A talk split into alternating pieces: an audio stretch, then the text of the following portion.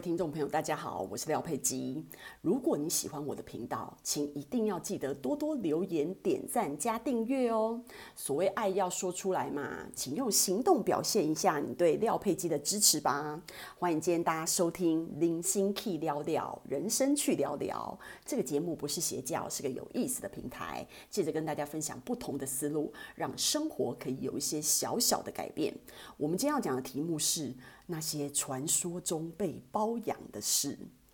哎，你们以为呀，被包养是年轻貌美女生的权利，对不对？廖佩基告诉你，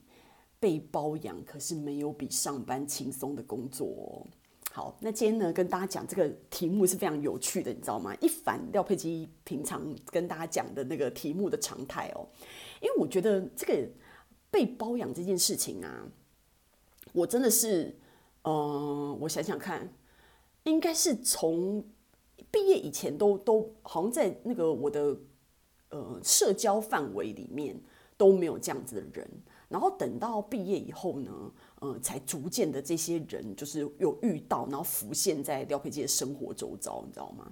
然后呢，呃，可以跟大家先分享一下，就是说，呃，我那时候在澳洲念书的时候呢，有上了一一一小段时间的语言班。然后呢，那时候廖佩基就是大学毕业工作个几年，然后呢，呃，准备要去澳洲念书嘛。然后呢，所以那时候在那个语言班的时候啊，有认识一个菲律宾女生。那个菲律宾女生已经三十几岁了，就比我们二二二十几岁的女生都还年年纪大一些，大个十岁这样子。然后那个菲律宾的女生啊，其实她的个性就是很。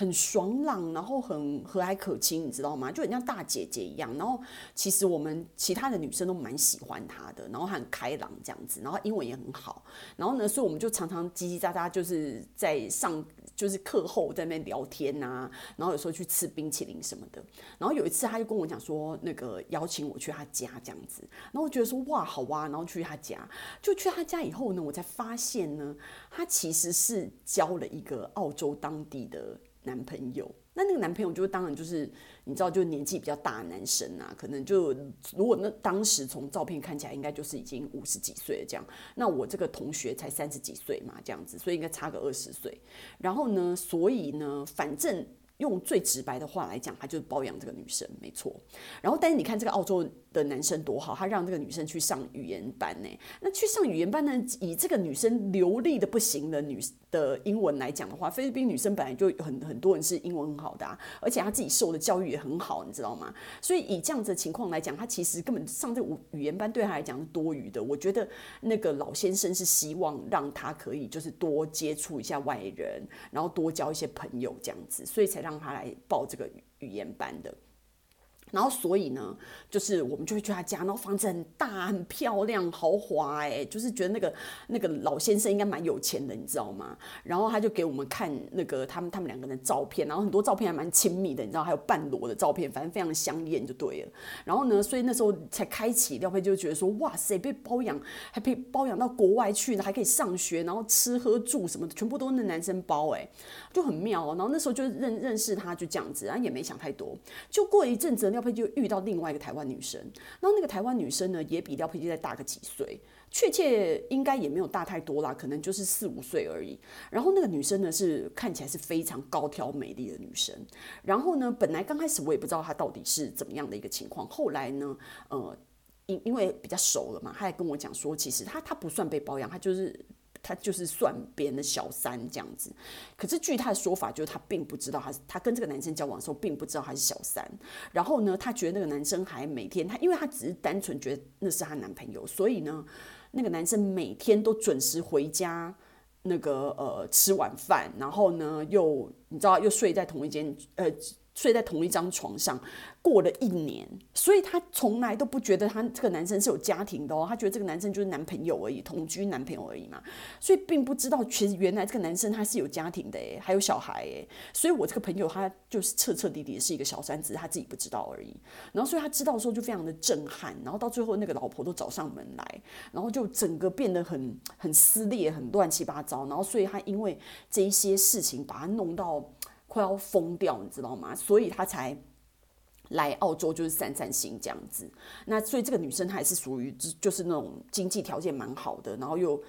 就是长很漂亮，各方面都很 OK 的的情况，然后他就来，然后他就跟我讲说：“我跟你讲，这种事情哈，我已经遇到很多次了，所以我去给人家算命过，人家说我就是一个姨太太小三的命，你知道吗？然后当初人家这样算我的时候，我妈在旁边超崩溃的什么的，我这朋友就在跟我讲，讲的活灵活现，你知道吗？所以可见，从除了这件事情以外，他应该之前也是当过小三之类的哦，或者是被包养什么之类的，所以。”这一这个事情应该不是他的第一件事情，他才会有刚刚前面的那些结论。然后，所以呢，这个就是你知道廖佩基就是刚毕业没几年以后呢，哦、在澳洲遇到这两件事情，然后之后后来回回到台湾呢，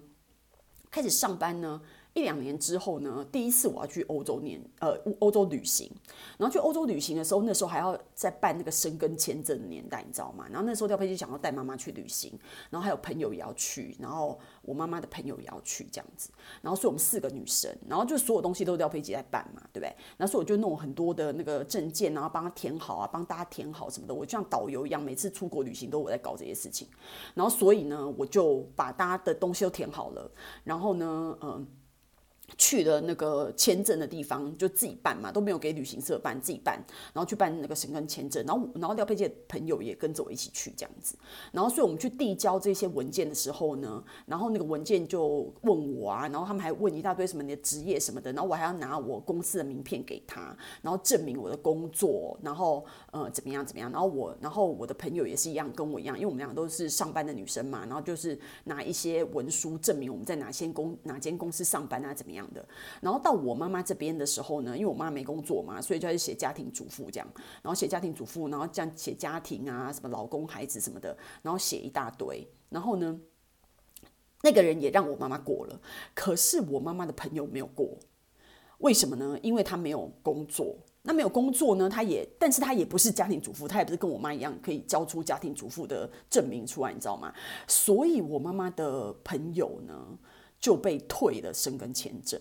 然后，所以呢，当时的廖佩基就一头雾水，你知道吗？心里想：天哪，怎么会这样？然后那个那个办签证的那个欧洲那边的那个官员就在讲说：呃，你如我跟你讲哦，如果他没有工作的话，然后也不是家庭主妇的话，这个女生她就是要拿她自己的存款证明什么什么的，然后来办，知道吗？然后所以我就想，哦，好。然后后来我就回去以后就跟我妈妈朋友说，我说阿姨，那个你的那个签证申根签证没有办下来，然后因为怎么样呢，就把刚刚那个情况跟她讲一下。然后呢，就说她要那个。要给存款证明，然后就后来我阿姨就说：“好啊，那存款证明是要存多少钱才 OK？” 那我说：“有啊，那个他们那个官员讲说，就是要存台币二十万以上在那个账户里面。”然后我妈在旁边快笑死了，我妈就说：“拜托你阿姨什么二十万呢、啊？你阿姨两百万、两千万都交得出来好不好？什么二十万呢、啊？根本就侮辱她。”然后我说：“哎呀，人家就说二十万就够了啊什么的。”然后我妈说：“为什么要搞成这样？”我就说：“因为她就是没有工作啊这样子。”然后那时候就廖佩基也搞不清楚她为什么这样。后来呢，就是帮他交了那个存款证明嘛。就后来我们就去西班牙玩了。然后去西班牙玩的时候呢，我就发现我的阿姨呢，就我妈的朋友呢，带了最新款的 Sony 相机，最贵最新的。那一款的 Sony 相机，然后呢，她的盘缠里面，她她在那个飞机上跟我们讲说，她的男朋友给了她二十几万的现金，然后就说呢，如果就是花不够的话，可以刷卡，然后回来再再帮她付这样子。然后所以，我那时候掉飞机听了一头雾水，想说哈，这这是一个什么情况？然后后来妈妈才跟我讲说，那个阿姨就是你知道吗？就是就是被包养这样，所以呢，她包养她的那个医生呢，就是。呃，就供我这个阿姨就是吃穿啊，然后你看她出国的所有的旅费、相机什么东西都男朋友出的，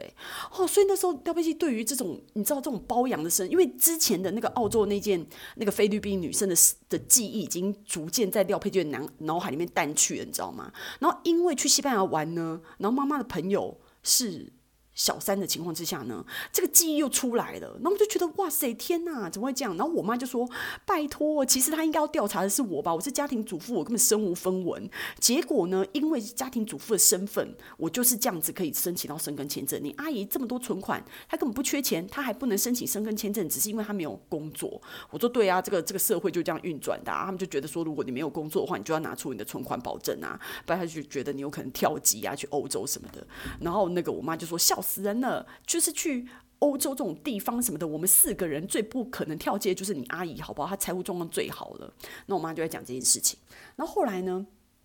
就是呃，因为就是后来就认识了一些，就是呃，有一些我妈妈的朋友们呢，他们就是你知道，就会有一些，因为我妈交友非常广阔啊，然后有不一样、各式各样不一样的朋友，然后里面就有几位阿姨呢，就是属于这一这一种型的这样子，然后他们都是属于就是嗯、打扮啊什么，每我觉得每一个人有每一个人的风情，那你就觉得说呢，因为有一次那个。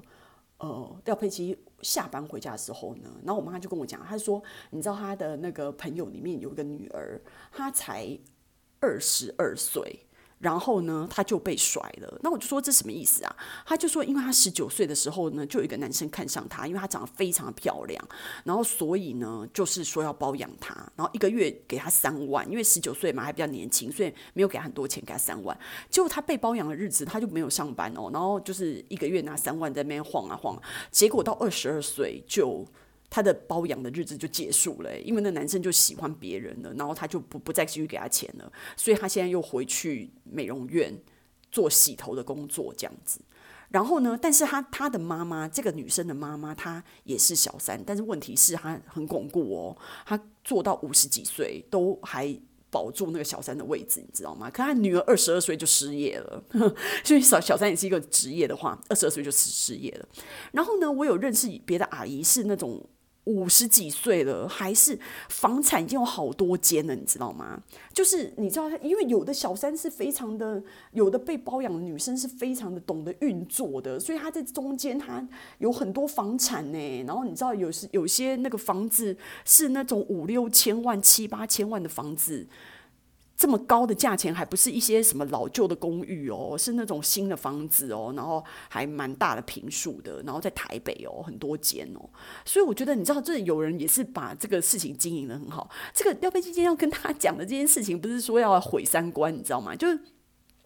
就有时候我们因为生活圈的关系呀、就是有时候你你你不是每一种人你都认识得到，你知道吗？那有时候你认识到这些人，你会觉得蛮有趣的，就觉得天哪，因为像我们这种，你知道吗？要死要活的工作，然后每天上班以后，每天都不知道到底几点可以下班的人生，过了这二十年啊，然后发现居然。这个社会上有有的女生是可以这么爽的过日子，被包养的过日子，还可以得到好几间房子，然后你就觉得说，你知道，然后你以为小三就是一个吃青春饭的年纪，可是问题是，有的人青春二十二岁就保不住了这个小三的地位，被包养的地位，有的人五十几岁还稳坐那个宝座，你知道吗？然后还可以帮，然后有的人还是把可以。在外面帮男朋友顾一些他的事业啊，然后帮他打点一些事情的，你知道吗？有些有些被包养的那个阿姨是很能干的，所以我就觉得说，哇，这这些东西都很有趣，你知道吗？那我我我觉得也。我我我我在这边没有什么特别的是非对错好讲啊，就是只是单纯的